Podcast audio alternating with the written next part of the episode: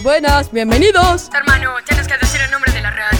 Caleidoscopio, colores en el aire. Caleidoscopio, colores en el aire. Nuevo programa de radio más cosqueros.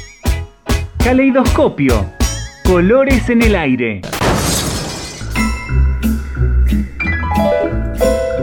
Buenas, buenas, buenas. ¿Cómo te va, Ale? Hola, ¿cómo están todos y todas? ¿Cómo estás, Félix? Muy bien. Fíjate que esta es la última edición del año de Caleidoscopio, en este año tan, tan singular, tan particular. ¿eh? Ale, vos sabés que en esta edición, más allá de ser la última, tiene una característica bastante especial.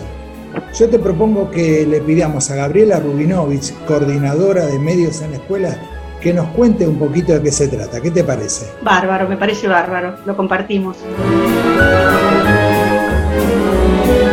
Gracias Ale y gracias Félix por dejarme presentar brevemente este caleidoscopio tan especial, este último caleidoscopio del año, en el marco de esta semana, estos ocho días que estamos transitando de esta gran muestra Huellas de un tiempo singular.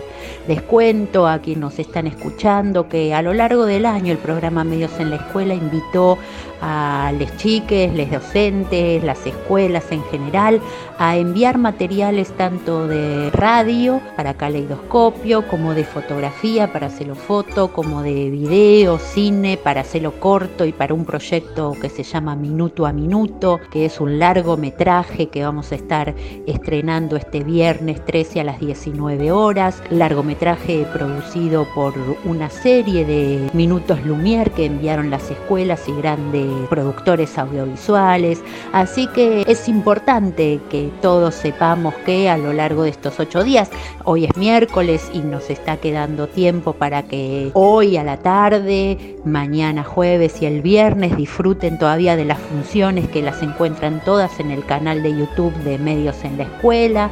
Así que invitemos a todos a seguir disfrutando de esta semana, de este gran evento y esta gran muestra de cine, fotografía y radio. Así que ahora nos toca disfrutar de Caleidoscopio, pero también podemos seguir disfrutando de esta semana.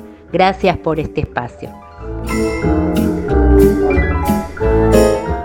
Sí, así es. Y vos sabés que en Huellas de un Tiempo Singular hicimos una entrevista, como vamos entregando mensualmente, a Soledad Quiroga, fotógrafa, fotoperiodista, que trabaja actualmente en Tiempo Argentino. Durante mucho tiempo fue reportera gráfica y desde el de 2018 está coordinando espacios de expresión y reflexión fotográfica. Y además hoy trabaja en el espacio audiovisual de Tiempo Argentino. ¿Cómo creció esto? ¿Cómo apareció esto? Que es interesante que nos preguntemos. Cuando llega la entrevista, hay todo un trabajo anterior de los chicos que fue realizado por todo el equipo de producción de Caleidoscopio y por supuesto de la gente de radio. Entonces, desde Caleidoscopio Colores en el Aire, invitamos a los chicos y las chicas del comercial 31 del noveno a participar con preguntas y bueno, en esta oportunidad vamos a escuchar a Soledad Quiroga, que vive en Buenos Aires, que se acercó a la fotografía a fines de los 90 cuando le regalan su primera cámara y con ella retrata a sus abuelos, a sus amigos de la secundaria, colabora en diversos medios gráficos como La Nación, Página 12, El Mundo de España. Actualmente, como ya dijimos, está trabajando en tiempo argentino.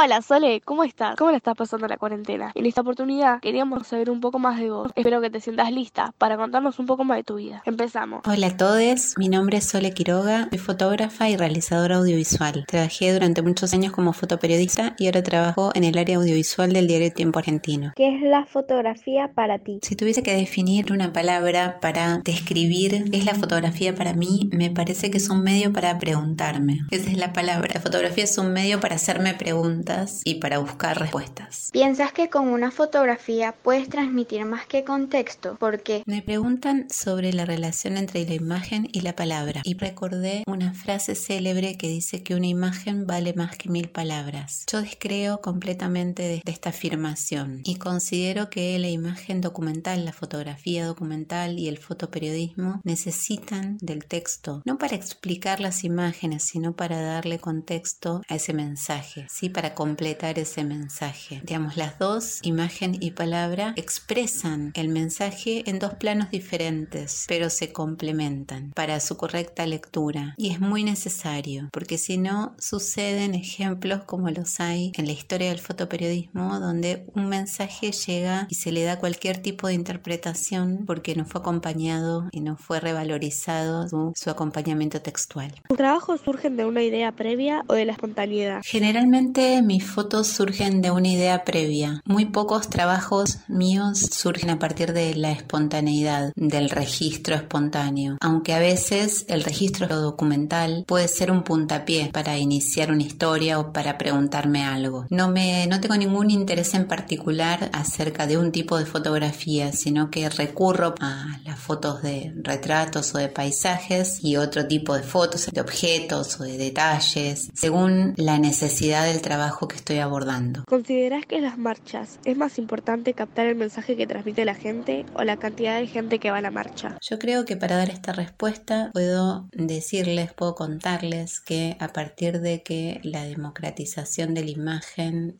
llegó con el acceso a la fotografía digital, al registro digital. Todos podemos tener acceso en nuestros dispositivos, ¿sí? en nuestras cámaras compactas, a generar imágenes y nos gusta hacerlo, retratar y tomar partido en esa gran nube informática de la que somos par. Con esta nueva mirada ya no solo es importante como quizás antes en registrar la cantidad de personas que asisten a una movilización para mostrar como el grado de acatamiento de ese mensaje, sino también mostrar el mensaje en sí mismo, ¿no? A través de las personas que van, ¿sí? Más desde lo particular. Y esto también, ¿no? Mostrar las individualidades de alguna manera también realza el conjunto. O sea, si mostramos la diversidad de personas que se movilizan, también estamos hablando de la cantidad de personas que están de acuerdo con esa idea y se están manifestando a favor de ese reclamo. Entonces creo que el fotoperiodismo en la actualidad considera, sí, y yo también considero que las dos cosas son importantes.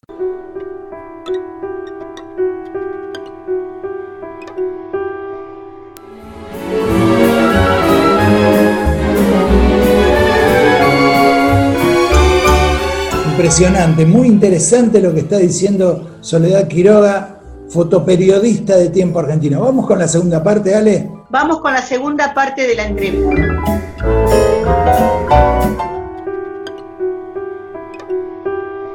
¿Qué transmitirías en tiempos de cuarentena? En tiempos de cuarentena por el COVID-19 creo que lo más importante es seguir las recomendaciones del Ministerio de Salud por empezar y como fotógrafos creo que lo más importante es no ponernos en riesgo ni poner en riesgo a los demás.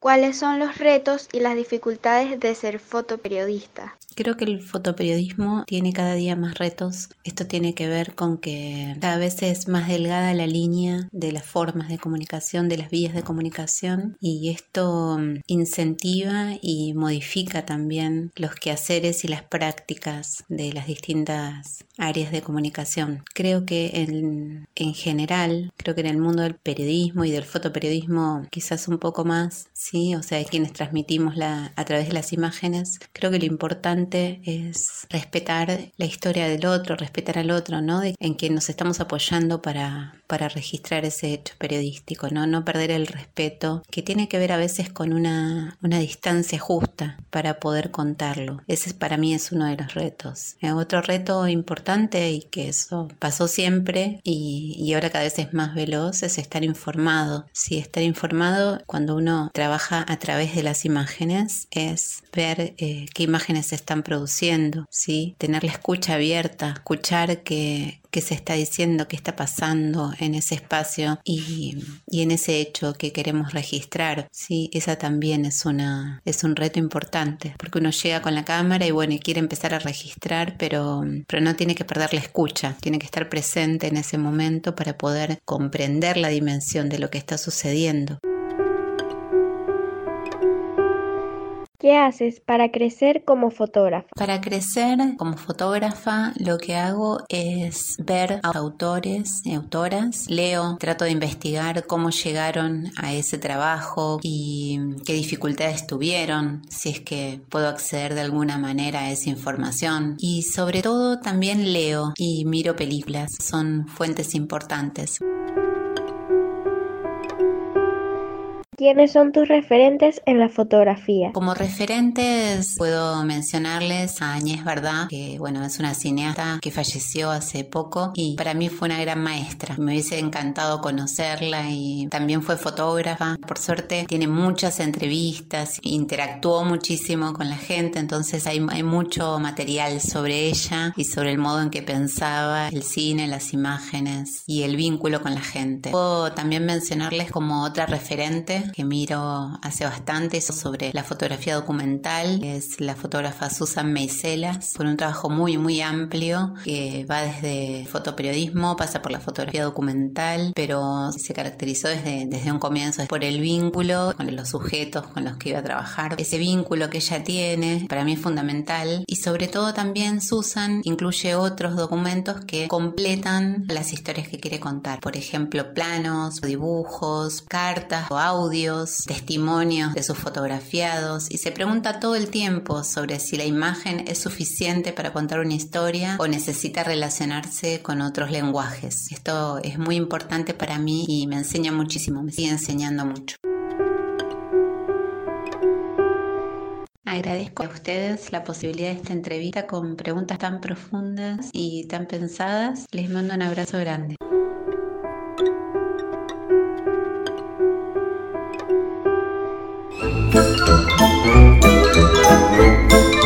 Seguimos en Caleidoscopio. Los chicos y chicas del jardín Lola Mora tienen algo para contarnos.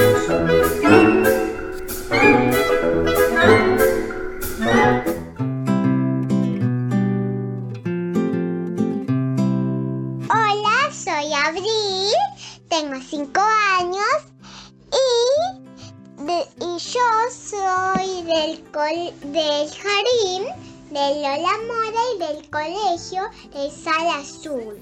Y en esta cuarentena yo juego mucho con los, con los bloques, también con mis muñecos, me gusta mucho pintar.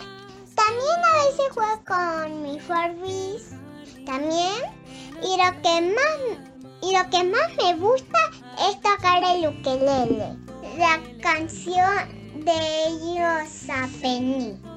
A hablarte de mis héroes que me vieron crecer desde el león que se hizo rey hasta la princesa que rompió la ley. Si me preguntas a mí, de ellos aprendí. Y ese es toro.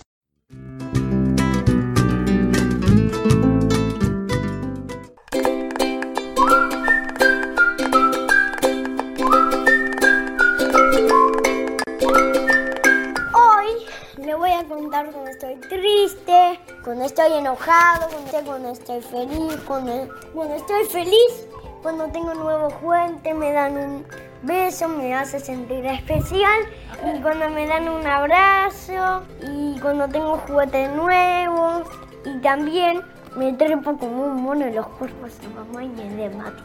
Y jugamos el caballito. Jugamos el caballito, Mati me sube la espalda y yo estoy ahí y como de caballo y estoy enojado cuando me rompen las cosas, cuando me culpan, estoy triste cuando me golpeo o me caigo por el piso o me rebalo y cuando extraño a mamá, cuando extraño a mamá también y cuando extraño a la abuela y la llamo por teléfono y bueno, eso. Ah, soy Tobias.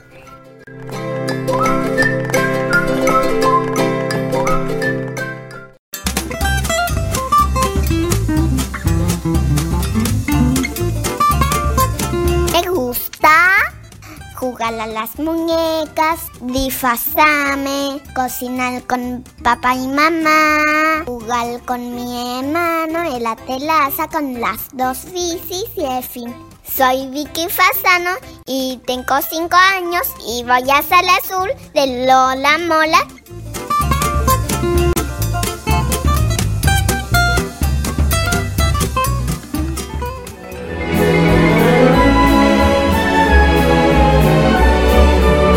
grande los chicos y las chicas de Lola Mora. Muy bueno, muy bueno. Felicitaciones a los chicos y chicas del Jardín Lola Mora. Mira, ahora tenemos un, un, audio que estuvieron preparando los chicos del Comercial 28. Así es, Francisco García, de segundo año del Comercial 28 del Distrito Escolar 15, va a compartir con nosotros su ranking de canciones preferidas de la legendaria banda británica Queen. Pasan los años, pasan las generaciones y sigue siendo como una banda muy escuchada por los estudiantes, por chicas, por chicos. Pensemos que Freddie Mercury muere en el 91. Casi 30 años después, los chicos y chicas siguen escuchando Queen. Y aquí tenemos un ranking de canciones a cargo de Francisco García.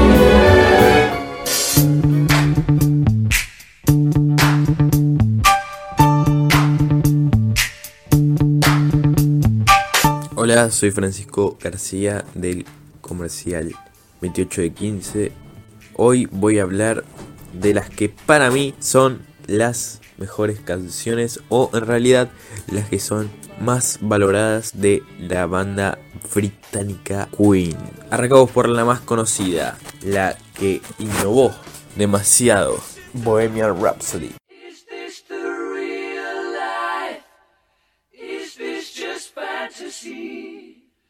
Caught in a landslide, no escape from reality.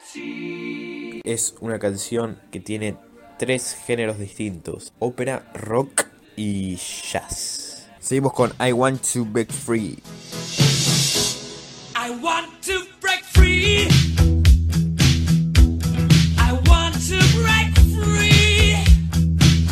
Que es un alegato a la diversidad y todo lo, lo, que se imponía en esa época. Freddie Mercury innovó haciendo un videoclip vestido de mujer y rompiendo varios estereotipos.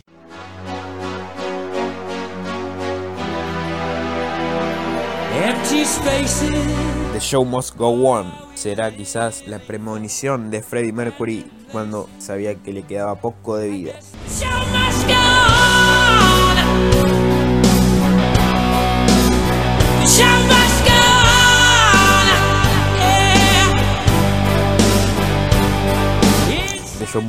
es una canción que es hermosa por el simple hecho de que dice el show debe continuar pase lo que pase.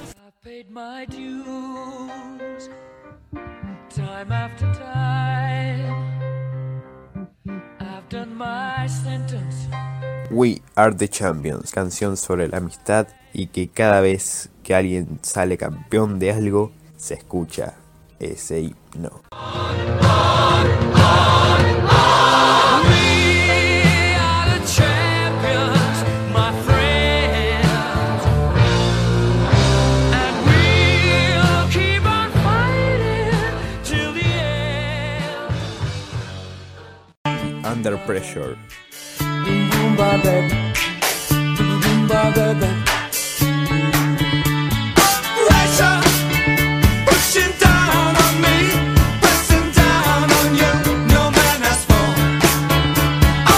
Una canción junto a otro gran artista como es David Bowie que solo hace que la leyenda de Queen se enaltezca más.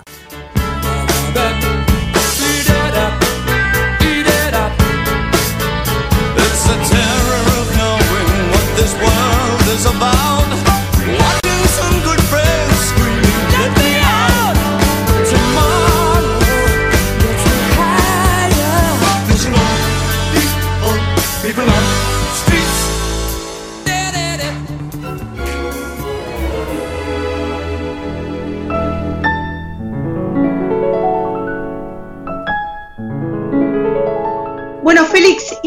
Sigue esto? Sigue con los chicos de la escuela 26 del quinto. Ellos estuvieron preparando y reflexionando un poquito sobre un cuento que tiene que ver con las relaciones entre las personas. A partir de eso estuvieron pensando y nos mandaron este audio muy interesante.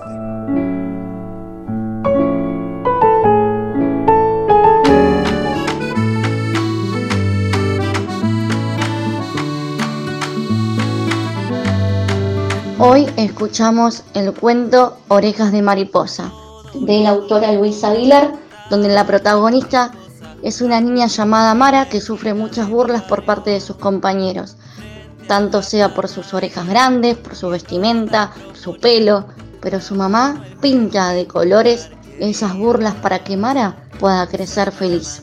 Por eso reflexionamos sobre esta historia.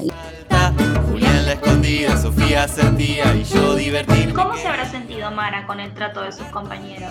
Al principio mal y después de hablar con su mamá, se sintió, les dijo a sus amigos que no le importaban cómo serían sus partes del cuerpo, porque no se pueden reemplazar las partes del cuerpo, hay que aceptarlas como sea. Mal porque le gritan cosas feas. Mal. ¿Hay que burlarse de un aspecto físico, de una ropa? No. Mal porque le gritan cosas feas. Seguro que Mara se sintió mal por la burla de sus compañeros. Mara se habrá sentido triste y enojada. ¿Cómo se habrá sentido Mara con el trato de sus compañeros? Mara se sentía triste porque lo cargaron. Mara se sintió mal por sus compañeros que se burlaban de ella. Mara se sentía mal por, por el trato de sus compañeros. Mal porque le dijeron las cosas que no le gustaban. Mal porque le decían cosas malas. Mara se sintió muy mal porque sus amigos le trataron mal y le dijeron cosas feas. Mara se sintió triste y mal. Mal porque ella, pues no paraban de molestarla. O sea que se sentía mal porque ellos no dejaban de molestar a insultarla de ese modo. Pero como su madre, como la quiere mucho, le dijo que sus orejas eran, eran orejas de mariposa. Es como, era como un, un cumplido, era como un cumplido porque, porque la quería mucho. Nos lleva a volar, a soñar. Incómoda, pero se defendió de la burla de sus compañeros. Se sentía mal porque los compañeros le cargaban. Mara se sentía mal porque se burlaron de ella. Mara te sentía mal porque la humillaban. Mal porque se burlaron. Mara se sintió mal por el trato de sus compañeros. Se sentía mal porque la cargociaban, de que usaba manteles como vestido, que era para jugar el ajedrez, también porque tenía medias rotas y porque tenía zapatillas viejas.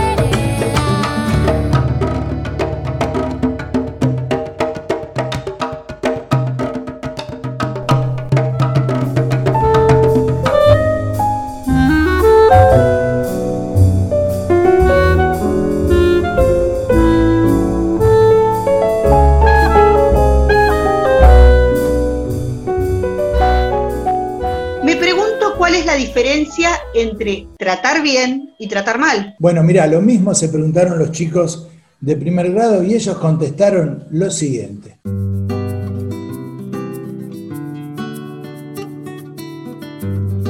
¿Qué entendés por tratar bien o tratar mal a una persona?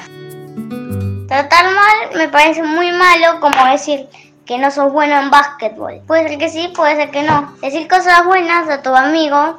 Aceptarlos como son. Bien, es como no gritarle cosas feas, insultarle. Y mal, gritarle, tener cosas rotas, todo eso. Tratar de hacer mal a una persona se siente triste y tratar de, de hacer a una persona feliz está contenta. Tratar bien es respetar a las personas. Tratar mal es burlarse, decir cosas feas y gritar. Tratar bien es ser amable, respetuoso, no burlarse. Tratar mal, que te digan cosas malas, que te rompan las cosas, que te roben cosas. ¿Sabes qué es tratar mal? Es por ejemplo decir a un amigo, andate, no, yo no quiero jugar con vos. Y tratar bien, por ejemplo, es decirle a un amigo si querés pasear conmigo. ¿Qué entendés por tratar bien a una persona? Hay que abrazarse, perdonarle, besarse, pegarle, no pujarle y no enojarse. Te respetan cuando te tratan mal la persona, te, te gritan. Y ninguna persona tiene derecho a tratar a otra persona mal. Bien en compartir mal, dale un puño. Bien en compartir y mal pegar. Los grandes también se asustan y no lo quieren. ¿Qué entendés por tratar bien o tratar mal a una persona? Y ser bueno no es ser malo, muy malo, sino es ser educado, hacer las cosas lindas y muy lindas. No debemos burlarnos de las personas. Si yo trato mal a una persona me siento mal, pero si trato bien a una persona me siento bien. Entiendo que debemos tratar bien a las personas porque como nos gustaría que nos traten a nosotros. Entiendo que respeto es respeto y educación. Y queremos que quieran las personas, no tratarlas mal y porque se ponen tristes. ¿Y cómo tenía que tratar una persona bien, no mal? ¿Qué hizo mala? Hay que tratar bien, porque si no una persona se puede herir sus sentimientos.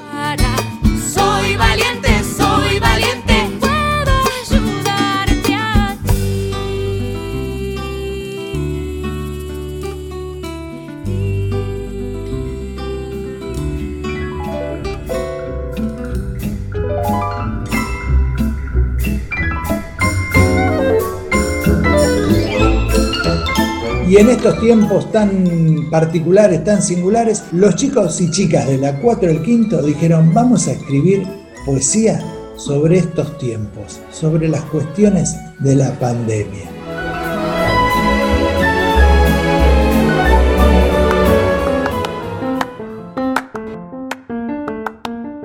Las chicas y chicos de la escuela 4 de 5 estuvimos conociendo otras formas de expresarnos y esto fue lo que salió. La pandemia nos encerró durante cuatro meses o más. Cada vez se extiende un poco y la gente debe salir a trabajar. La pandemia se llevó a muchas personas, seres queridos que no merecían ya no estar. Pero la pandemia no son todas cosas malas. A muchos nos ayudó a estar más con la familia, a quererlos y apreciarlos mucho más. Luisa González. La pandemia es como un ladrón, llega sin previo aviso. El encierro igual a la oscuridad de mi mente y mi corazón igual a la tristeza. No se pueden controlar. Un amor lleno de dolor. Mi nombre es Everly Moreno. Un virus nos alcanzó y sin cesar nos encerró. Ningún abrazo ni caricia es tan dura esta malicia, que ni edades respetó y ahora todo lo cambió. Ahora tengo más tiempo libre, mucho más para jugar, cantar y bailar, pero mi señor no quiere que yo me libere de las tareas que siempre ha de mandar. Mi nombre es Chantal Araujo de séptimo B. Esta pandemia me ha dejado sin lágrimas, sin aliento y esperando miles de años para salir en la calle. Me llamo Yorrimi Abigail Díaz Tapia. Extraño virus en el aire. No podemos saludar ni abrazar a nadie, con nariz y boca tapadas, desesperados, sin salir ni poder hacer nada. Creado y leído por Jennifer Santana de séptimo B. Este verso que les voy a contar se trata sobre un virus al que entre todos le vamos a ganar. Más pequeño que un botón, que no te engañe su tamaño, y aunque sea chiquito, causa bastante daño. Antes de comer o después de ir al baño hay que lavarse las manos. cantando el feliz cumpleaños. Pero si justo estás afuera y no tenés una canilla, nunca te toques la cara ni pierdas las zapatillas. Tenés que tener en cuenta siempre alcohol en gel en las manos y aunque arda como pimienta. Tu distancia con otros tenés que preservar. Un metro, una escoba deberían bastar. Cuando estés adentro, abrigate, nunca tengas frío y aunque te quede grande, ponete la capa de tu tío. Si te llegas a sentir mal, tranquilo, nada te va a pasar. Contale a tus papás que ellos te van a cuidar.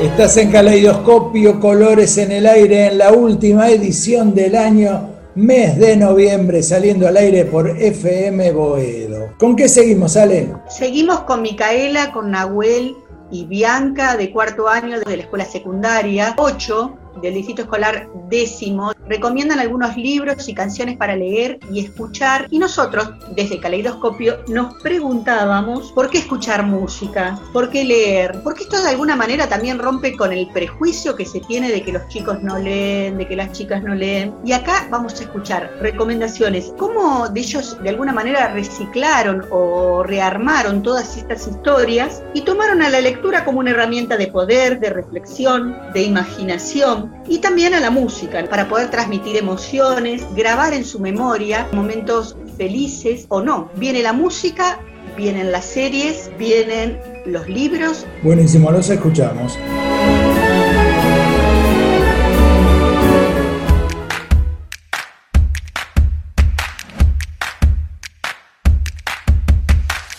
Hola, eh, ¿cómo están? Acá paso a recomendarles tres libros y un documental que tuve la oportunidad de releer en la cuarentena, estos libros que ya los había leído y me encantan porque vos los empezás a leer y ya no puedes parar, te atrapan y están muy buenos para debatir.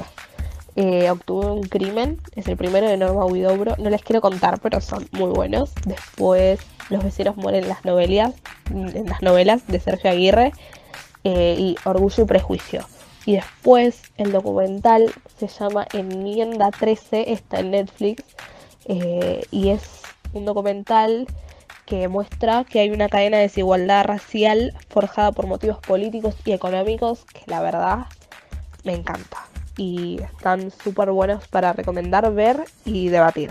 Así que véanlos.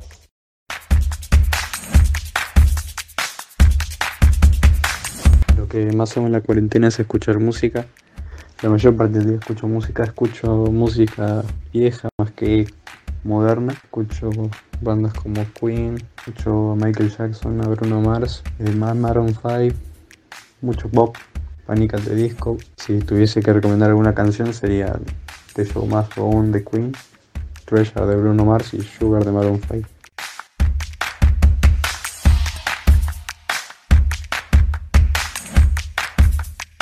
Quería recomendar el libro El asesinato de Rogelio Ackroyd de Agatha Christie. Es una novela policial que transcurre en una ciudad ficticia británica, donde suceden dos muertes. Una es un supuesto suicidio con somníferos y la otra, que al parecer no está para nada relacionada, es el asesinato de Rogelio Ackroyd, que era un hombre muy influyente de la zona. En este mismo pueblo se encuentra nuestro infame detective Poirot, que es uno de los personajes más emblemáticos de Agatha Christie. Algo muy interesante es el tipo de narración que tiene esta novela, porque está el narrador omnisciente y también hay un personaje que cuenta lo que ve en primera persona. En mi opinión es un libro sumamente entretenido para sentarse una tarde con un café con medialunas.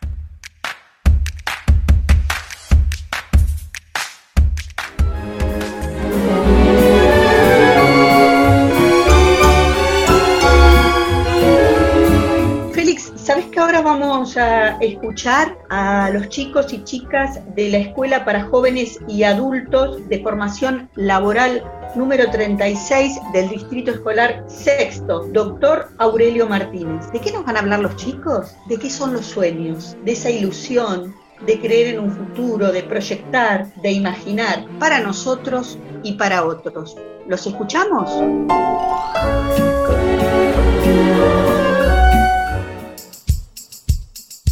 Un, dos, tres. Un, dos, tres, probamos. Hola, soy Juan Carlos Federi de la Escuela 36. En la radio de la 36 están las profes Laura y Rosana, la fonoióloga. También los compañeros y compañeras de la escuela. Hacemos entrevistas, pasamos publicidades, música y a veces hay invitados.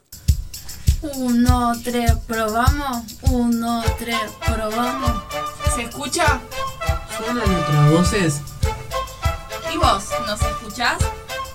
Nosotros somos jóvenes que estamos en la radio. Queremos expresarnos. Lee, canta, escucha. Para que tu palabra suene. Un, dos, tres, uno, dos, tres. Uno, dos, tres. ¿Probamos? ¿Probamos? ¿Probamos? ¿Probamos? ¡Probamos! Duerme, duerme, negrito, en que tu mamá está en el campo, negrito. La vida es un sueño. Soñé con cantar una bella canción. ¿Y vos? ¿Qué soñás? ¿Y vos? ¿Qué soñás? Ese es mi sueño, es que lo podemos encontrar y, podemos, y lo podemos ver y lo podemos ver a todo. Y mi sueño es terminar el colegio para seguir una carrera de, de, un, de radio. Cocinar comida de diferentes países es mi sueño y los sueños deben hacerse realidad. Para tener sueños es importante que se cumplan nuestros derechos. ¿Y vos qué soñás?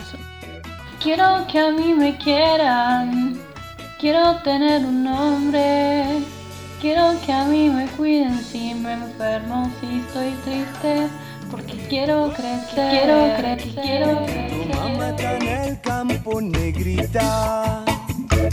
Duerme, duerme,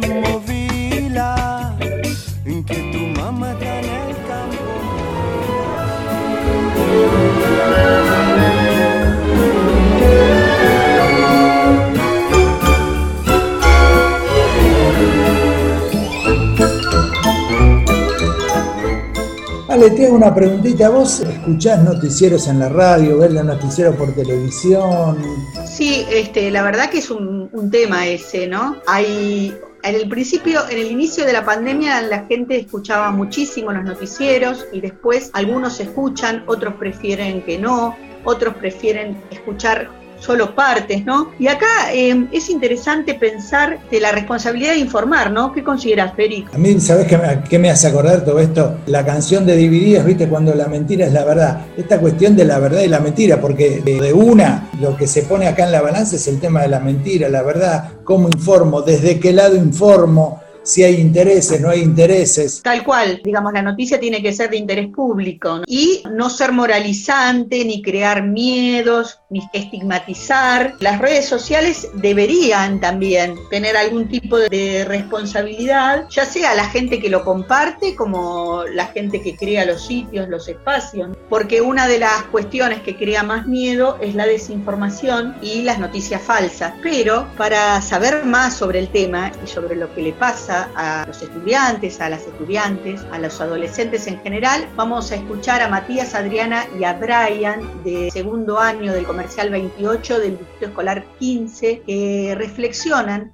sobre el rol de los noticieros en tiempo de pandemia y acompaña todo esto que ellos piensan y armaron una cortina musical de Pablo que también es alumno del mismo año y que hizo la música. Brillante. En el aire de Caleidoscopio, los chicos del, y chicas de la Escuela 28 del Distrito 15.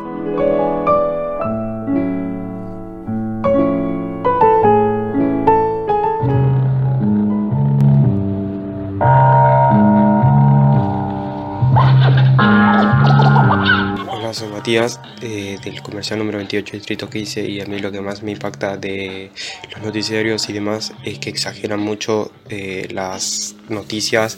Yo creo que también hacen que hacen tener miedo a las personas sobre le- esta pandemia. La boca le da miedo el que piensa diferente. Ahora nos toca juntar mucha gente. Soy Adriana Elías del Comercial 28, Distrito 15. Lo que me pasa con los noticieros, que a veces exageran con una nota, me parece que eh, a veces los medios de comunicación transmiten pánico, inseguridad y también me, también me pasa que no transmiten las cosas como, como debe ser, con seriedad. Hola, soy Brian de la Escuela Comercial 28 de Distrito 15. Mi opinión sobre los medios es que para mí hay cosas que a mí me parecen que serán ciertas y otras me parecen que es la conveniencia de la gente que maneja este, este, este mundo.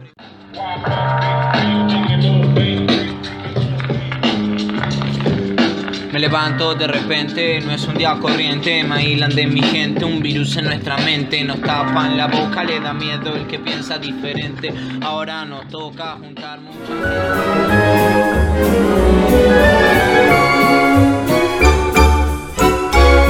Bueno, ¿y cómo sigue esto? ¿Cómo sigue nuestro programa? Con las voces de los chicos y las chicas de la Escuela para el Hombre Nuevo. Fíjate esto, hay tres chicos que se propusieron hacer ficción. A Agus, León, a Mati, que dijeron, nosotros queremos hacer ficción y la hacemos de esta forma.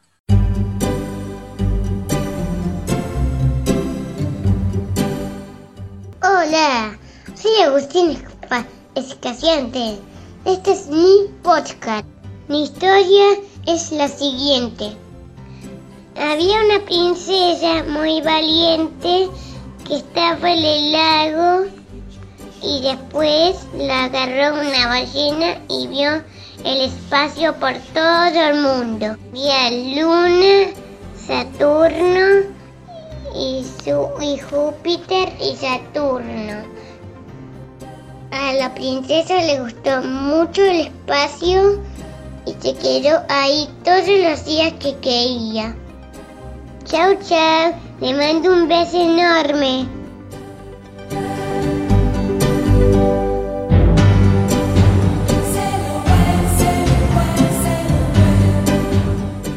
Un monstruo de dos cabezas estaba en su castillo mágico. Después salió al parque, encontró un tornado y salvó a los niños porque el tornado em, estaba e- era un poquito malvado, no tanto. Después ayudó a los niños y después a todos arreglaron el parque para siempre. Y al final todos estuvieron felices y jugaron en el parque con sus papás y su mamá. ¡Mua! Los quiero mucho, espero que les haya gustado este cuento.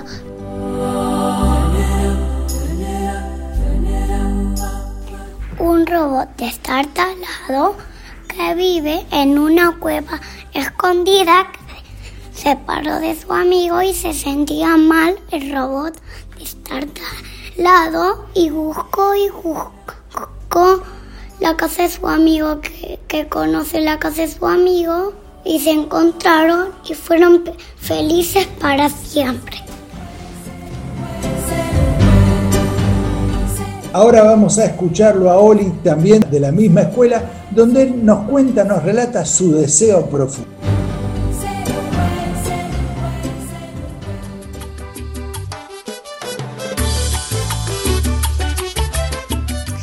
Más quiero hacer cuando termine la cuarentena es volver a ir al patio y jugar a los perritos y gatitos. Y como Cata hacía la correa invisible y yo era el gatito. Y, y Cata, para ser el perrito, em, em, yo me ponía en el pillo caminando en cuatro patas y, y Cata tenía que poner un puño para imaginar a que estaba agarrando un bolso y me transportaba a la veterinaria. Y, y a veces jugábamos de spotty y, y yo salía corriendo con el maíz. Y en la trepadora me gustaría jugar para jugar a cuando éramos la Mujer Maravilla con Pili y, nos, y yo era la hija de la Mujer Maravilla y Pili era la Mujer Maravilla. Y estar y jugábamos mucho. Eso es lo que extraño. Mua, Adiós. Y el león de verdad en la selva está.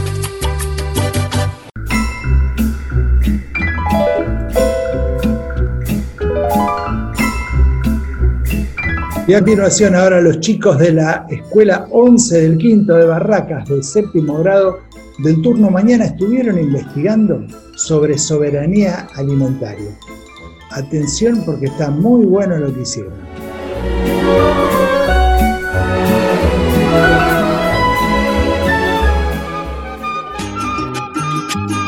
Hola, mi nombre es Johnny y soy de séptimo A. Nací en Paraguay, tengo 12 años. Acá voy a mandar la receta del mbeyú.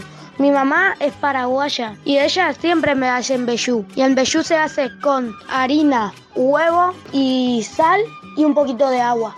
Y acá, mi barrio, se come asado, marinera, chipa, empanada. Y en mi barrio, si vos llegás a venir algún día, vas a ver que está lleno de humo porque siempre hacen asado. Hola, soy Tiago Sosa de séptimo A. Hoy les voy a enseñar una comida muy típica del barrio que se vende mucho, es sopa paraguaya. Se hace con harina de mandioca, queso y cebolla y es una comida paraguaya. Hola, soy Alina Martínez, tengo 12 años, soy de séptimo A y hoy les voy a contar sobre las comidas típicas de mi barrio. Comemos asado todos los domingos, se toma mucho mate y se come mucho chipa. Muchas comidas originarias de Paraguay Hola, soy Federico. Lo que se come mucho en mi barrio es asado y milanesa. Por mi barrio hay kioscos que venden chipa, empanada con mandioca y asadito. Y casi mucha gente lo compra. El mechú, ingrediente, almidón 1 kilogramo, 300 gramos de grasa, sal gruesa, 300 gramos de queso. Preparación, poner en un bol el almidón, añadir la grasa y la sal y el queso, mezclar todo junto, calentar la sartén, poner en la sartén caliente y darle la vuelta cada lado. Hay un comedor también. Y también hay donde se da merienda, así para los chicos. Mi mamá es comunitario de comedor comunitario. Cada día cambian el menú y a los, a los que viven en la calle que van a buscar la comida en el comedor le dan una bandejita con postre y pan. Borí se hace con harina de maíz.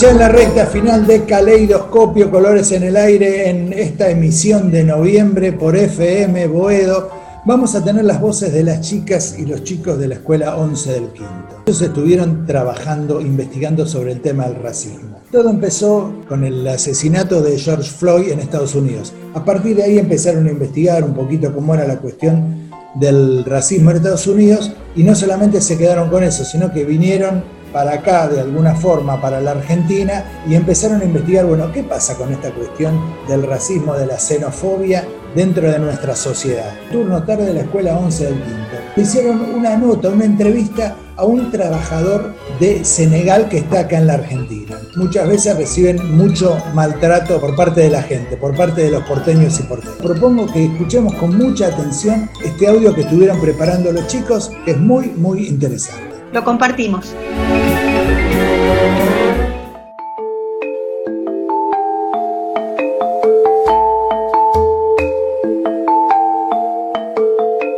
Este es un programa hecho en base a todo lo que fuimos estudiando en ciencias sociales en esta cuarentena. Van a conocer el racismo en Estados Unidos y entrevistaremos a un trabajador senegal en Argentina. Para comenzar, vamos a recibir la pregunta de Dana de quinto grado.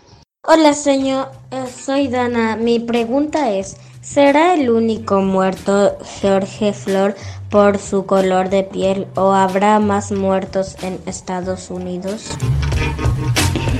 Luz, de séptimo, ¿podrás eh, responder esta pregunta? ¿Qué te parece? Floyd no fue el único muerto por su color de piel, hay muchas más. Por ejemplo, Trayvon Martin, que fue asesinado por un vigilante blanco en 2012.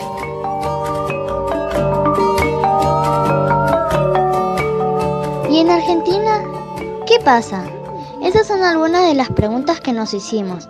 Y para responderlas entrevistamos a un vendedor ambulante senegales del movimiento de trabajadores excluidos.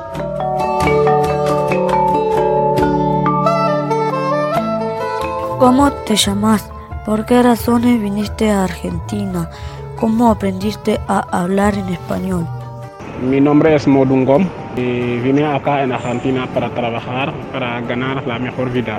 Estudié español por uh, el apoyo de la Unión de Trabajadores, Trabajadores de la Economía Popular.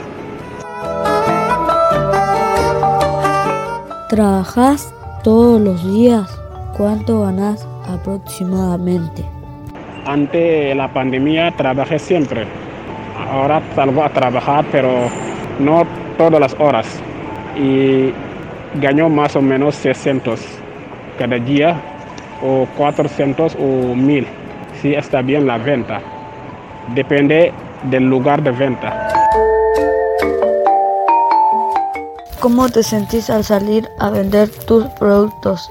Sabiendo que hay gente que lo discrimina por tu nacionalidad, ¿cómo te trata la gente? Cuando salgo a trabajar, a veces no siento bien porque hay gente que me mira para decir que los chicos senegales se están uh, violando la ley de la cuarentena.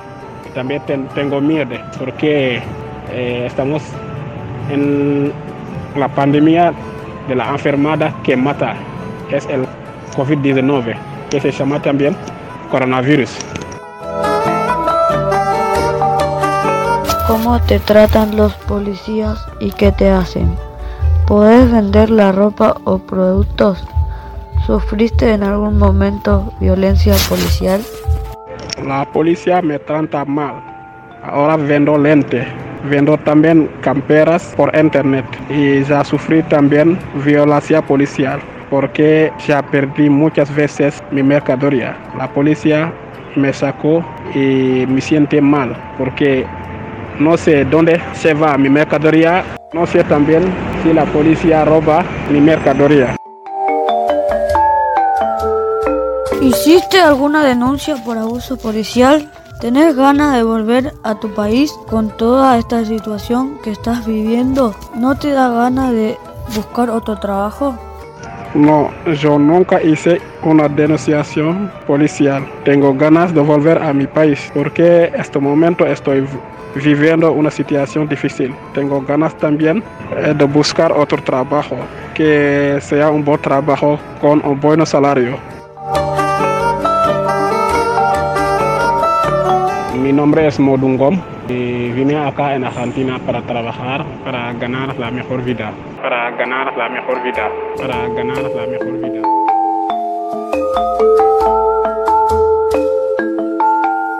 Para mostrar nuestro apoyo y solidaridad, pensamos este mensaje para Modou y para todos los trabajadores que estén sufriendo el abuso policial. Los llamados que no tienen documentos son desesperados. Modou, ¿cómo estás? Nosotros los chicos de séptimo te queríamos más decir que escuchamos tus palabras y que te apoyamos. Se nos ocurrió una forma de vender para este tiempo de cuarentena. Puede ser internet. Igual pensamos que tendría que haber un lugar para que puedan vender sin problema y con los cuidados necesarios. Te pedimos que no te rindas, porque tenemos que ser fuertes. Que aunque las cosas son difíciles, te vuelvas a levantar. También que sepas que tenés tus derechos y te podés defender. Que tenés que denunciar lo que te pasa a alguien de confianza. Por último, que no estás solo, que hay mucha gente que te apoya. Como nosotros. desde la Escuela 11 estamos con vos. Saludos desde Barracas.